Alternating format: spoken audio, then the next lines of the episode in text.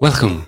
You listen to Utopia 3, a podcast conversation with those who think, make, and struggle for human rights every day in their own way. Today, we have documentary filmmaker Lauren Anders Brown. I think the importance of talking about menstruation is that it stops it from being this this thing that silences women and this thing that they feel like they can't talk about with a man and then that creates the equality.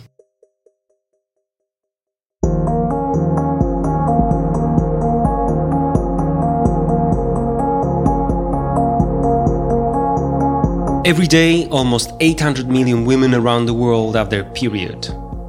In Western countries, generally speaking, it is an ordinary phenomenon, fully accepted in most societies. However, elsewhere women's period is problematic and it has significant consequences on the lives of women. In several sub-Saharan countries, having the period means to be stigmatized, discriminated, or isolated, and access to water, soap, and pads are luxury items. How do women live through their period of menopause in Sudan, Zimbabwe, Swaziland, Mozambique, in Lesotho, and South Africa? How do they face delicate situations and sanitary risks related to the monthly period? These are some of the questions documentaries Lauren Anders Browns investigates in a film, WOMENstruate. Her documentary offers a clear, powerful, and illustrative perspective of women's experiences. Anders Browns followed seven of them in different countries and in different conditions. From homeless to convicted, from refugee camps to rural areas, from doctors to victims of natural disasters. A documentary deliberately filmed in a minimalist way, shot in six days. Six days is the average duration of menstruations.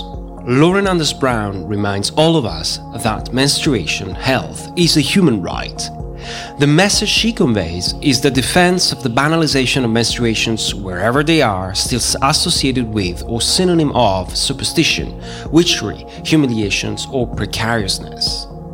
Utopia 3 welcomed Lauren Anders Brown in Geneva in March 2020. My name is David Rodogno, my co host is David Brun-Lambert. For Utopia 3, we welcome Lauren Anders Brown in Geneva in March 2020. She was one of the guests the 18th edition of the International Film Festival and Forum on Human Rights. We met her at the Spot Podcast Factory, our partner studio. She joined us with Ayanda Dlamini, one of the protagonists of her last documentary from Swaziland.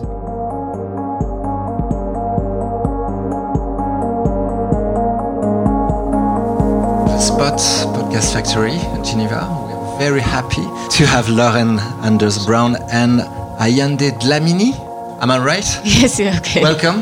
Thank you so much. Thank you so um, much. First question is a ritual question we have. Uh, Lauren, what does it mean to have rights? Oh, it means that everyone around the world is, you know, should have rights. We're born with these rights. We're all human, but in certain instances, we're not allowed to fulfill them. So obviously, being American, it's quite drilled into us from our Constitution of what human rights are, but we don't even always acknowledge what they are, and we don't always grant them to everyone. So they're different no matter where you are in the world, but really they're universal. Everyone has the same Declaration of Human Rights as they should anywhere in the world, but we don't always acknowledge it due to society, stigma, um, you know, different constraints, political uh, dimensions. So rights are, are, I guess, at the end of the day, what we try and own and take back that we've always had. And Ayanda? Having rights, it, it reduces the, the stigma and discrimination thing. Thank you. Uh, the first question for Lauren Why this documentary? Um, about two years ago, I read a really great article written by Dr. Julitta Onabanjo, who's the regional director of UNFPA in East and Southern Africa. And she just wrote something in words, which was kind of like, why have I gone through, you know, 33 years of my life not really reflecting on my period or my menstruation or kind of how I almost self-discriminated by, you know, keeping it quiet and living within the, the parameters and the barriers that I felt of what society expected of me when I had this happen to me every month. And I was very lucky enough to be with her on mission then in South Sudan. Um, uh, once our work was done, I really got to talk to her about her work and why it was important to her. And this was a woman who, you know, wasn't really even menstruating anymore, but she felt so passionate about supporting the rights of others and what it could mean for the future of the next generation. And we started to talk about how we could put that into a visual form. Uh, very briefly. And then um, I went away with that thinking, well, you know, films have been made before on periods. Uh, the wonderful thing is Period End of Sentence won the Oscars that year as well. Mm-hmm. So it really opened up this idea that people were ready to watch this on a cinema screen and sit in a seat and not completely cringe through it. Um, and so I thought, well, what did I watch about that that I liked and what what do I feel like it was missing? And for me, the thing I feel like it was missing, along with other period films that I've, or menstruation films that I've watched, is just the sense of normalcy. You know, we, we end up focusing a lot to try and get the attention on the taboos and the different and the sensationalized, but we don't always answer the question, um, answer that with how do we make this more normal? How do we make this more can, acceptable can? Can normalcy be normalcy everywhere in the world? it's within our own power and our own rights to declare that mm. as women and then we have to start that and then have to you know have men support that as well to then make this a normal conversation you can have over breakfast lunch or dinner. Um, and it's been really eye-opening and interesting to look at my own experience of how you know i felt my own shame. Um, when i would get my period i would feel my own discomfort. Um, and then doing this project i actually realized i didn't have to which is quite interesting. Um, not that I need to shout from the rooftop when I had my period, but I was just able to say if I had it or not, if I needed something or not to, to do it, or if I was uncomfortable about it or not. If I hear you correctly, uh, you went through a process of almost of liberation. Does it apply to you too? I think the issue of menstruation is about involving men into it. You know, it's essential that we have to involve men into that so that they can be free to discuss and we can be free to discuss the issue of menstruation with the men. So I think it's it's a great start to break the barrier of hiding and being ashamed of being in periods and being in menstruation. So I think it's hard time that we had to involve men into the discussion so that they can support us all the way. Lauren, you met women in Mozambique, South Africa, Zimbabwe, Malawi, and Sudan. Swaziland.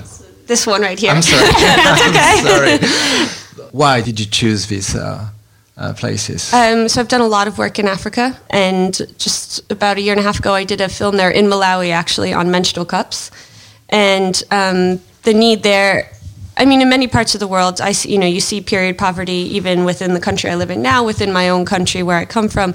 But in Africa, it it can make or break a woman in the sense of her future, her current circumstances, her the next generation that she can pass on to in that sense. Um, so I really wanted to highlight how for women in in Africa in this continent and at different the other important part of it is they're all from different decades. That was another thing I really wanted to get was the life cycle of how it changes from when you're 17 to when you're 83 yeah. and you can look back on that and look at what was different and you know not to have shame on what it was but to how can we go forward positively you know in this and change what it was? And we have to be the ones to start that. As you can see with people like Ayanda and Sunday from South Sudan um, in the film they they really own it. And but there's other consequences to their periods and that's why that are different than you would have in Europe or in Asia um, at least in, in Africa. So Sunday, you know, speaks openly about how her menstruation was a sign that she was ready to, for early marriage.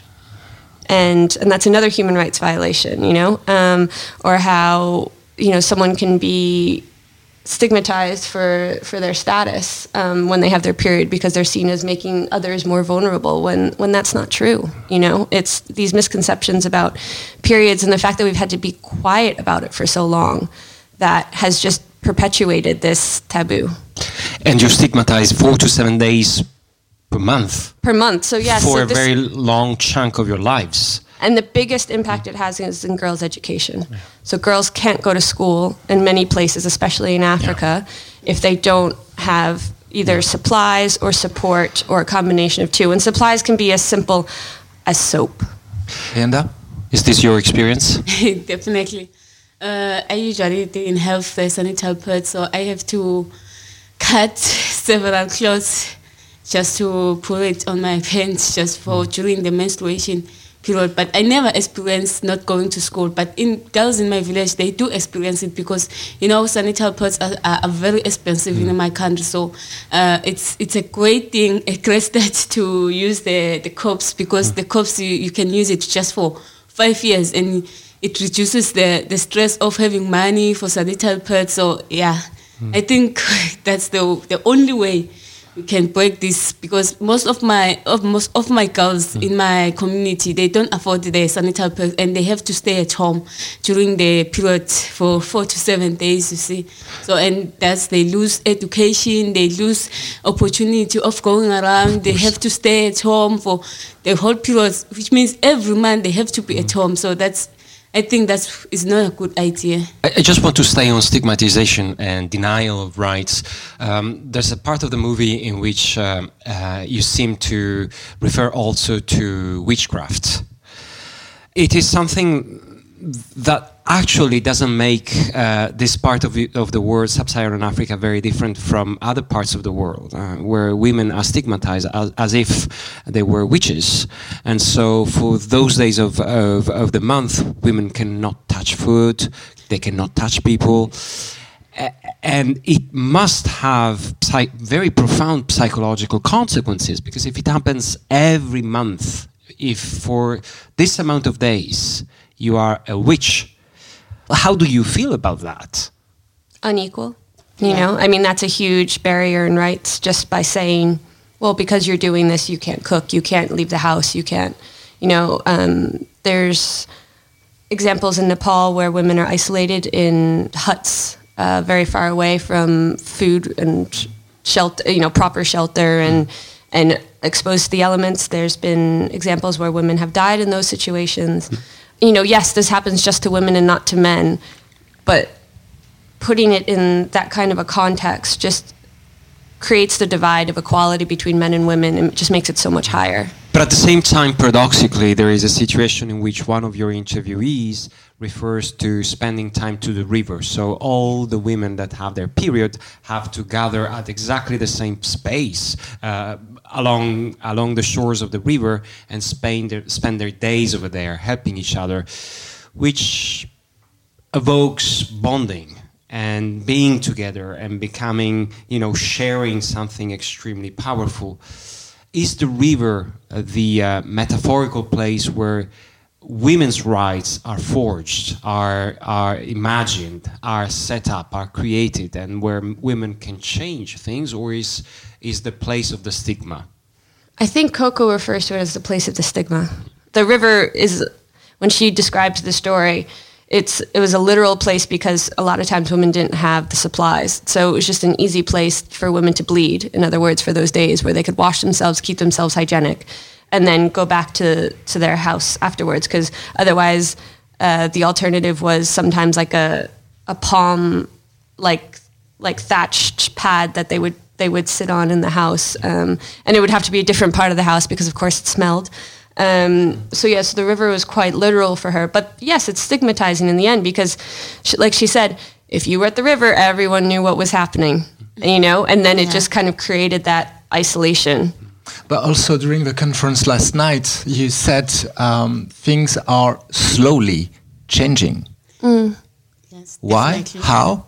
Because you know. Um, they have included the curriculum from the about menstruation in schools. So everyone is now being open. Now is they're starting to learn about menstruation and everything that it's a natural thing. So I think that's why it's changing because the Coco is a, a person that is for a long time ago. They usually go to the river, but now because ev- everyone uh, has the information about uh, body changes, menstruation. So I think that's why it's starting to change. But it's not that it has changed already because only we ladies understand it, but you guys, you're not understand it because that's why we want you to support us and then be with us when we are with, in period pains. And language is really important, and yeah, I think we're language. we're starting to be able to use the the appropriate words for it, the medical words at times, rather than the slang words, or you know that can carry different weights of, of stigma with them. Yanda, what, what did you accept to testify for a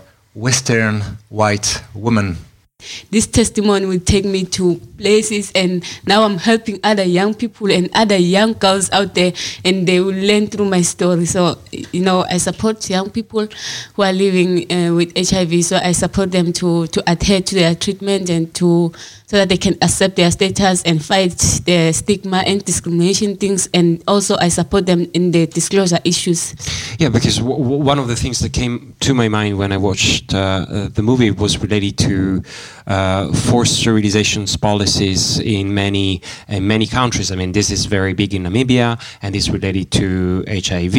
It happens in, in India. It happens in many other places.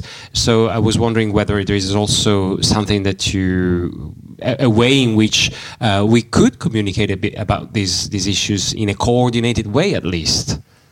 Well, yeah, it all starts if you think about it with menstruation. So that's was has always been the first place women have been silenced when it comes to their reproductive health. And so when they're silenced about that at such an early age, then they're less likely to seek family planning services that can help keep them safe against other diseases. They're less likely to report any health concerns that they might have. They might just live with, you know, as I did, irregular periods and just say, nope, everything's normal and then not put up a red flag should there be any other you know it doesn't have to be a big issue but it can be something that's uncomfortable that i don't have to live with and that is a health concern but i'm just naturally not anymore but naturally inclined to say no everything's fine just to kind of end the conversation and not talk about it. And then the more serious things fgm um, you know any kind of gender-based violence again these are all places where women need to be able to voice concerns or you know testify what's happened to them. And if they feel like they can't because they don't feel empowered to talk about their own bodies then the human rights violations just continue It is yet another dimension of, of, of the documentary that uh, struck me, um, and, and I think is the other phase of menstruation, which is menopause. And at some point, uh, some of your interviewees deal with it in a very powerful way, probably also because of the way you filmed it. Uh, and this is also something that women do not talk about. And this is a continent, Europe is a continent that is growing all very fast, where a very large part of the population, of the, of the female population, is affected by it, and their partners too.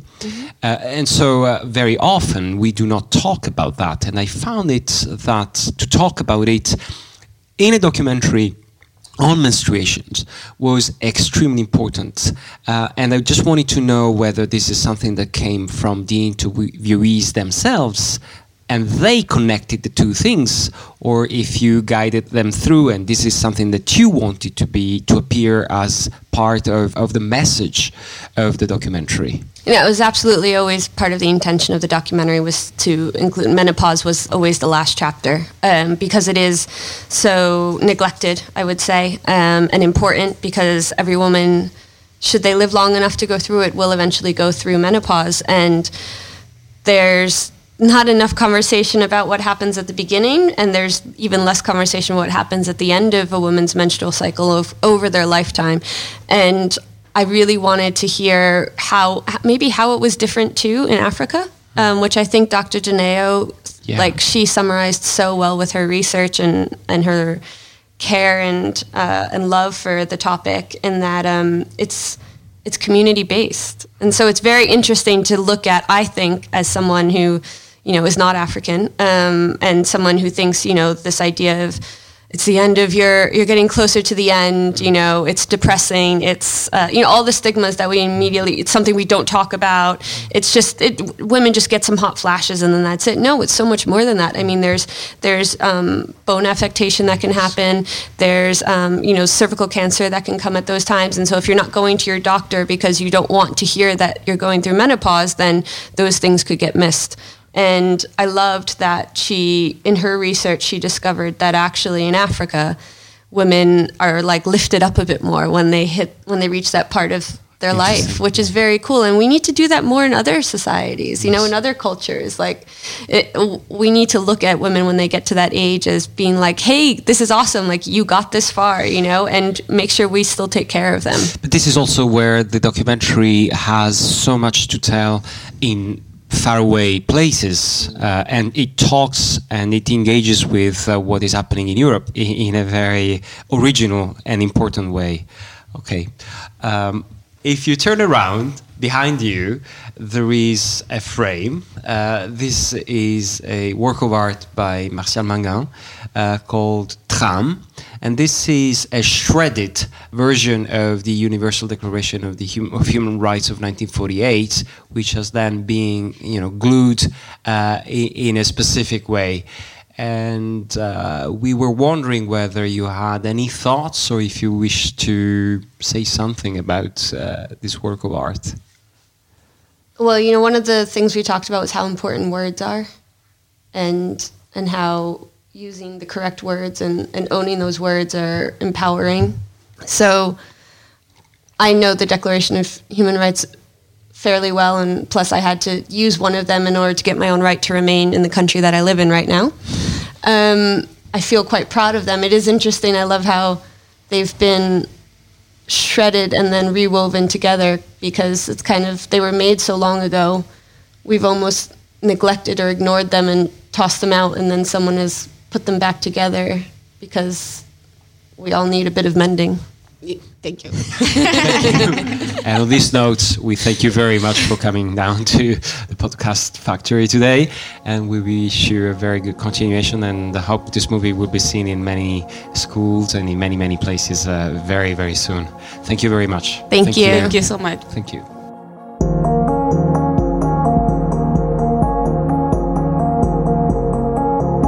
You were listening to Utopia 3 a podcast produced by David Rodogno, David Brun-Lambert, Martial Mangan, Julie Noyel, and Julien Babel. Lauren Anders Brown and Ayanda Dlamini were our guests to discuss the documentary film WOMENstruate. An interview made possible thanks to the 18th Geneva International Film Festival and Forum on Human Rights, of which both of them were guests in March 2020. We thank Isabella Gattiker and the whole Film Festival team Thank also to the team at the Spot Podcast Factory in Geneva, our partner studio. More information on Lauren Anders Brown on the Utopia 3 website, www.utopia3.ch, where other podcasts made during the 18th edition of the film festival will be available.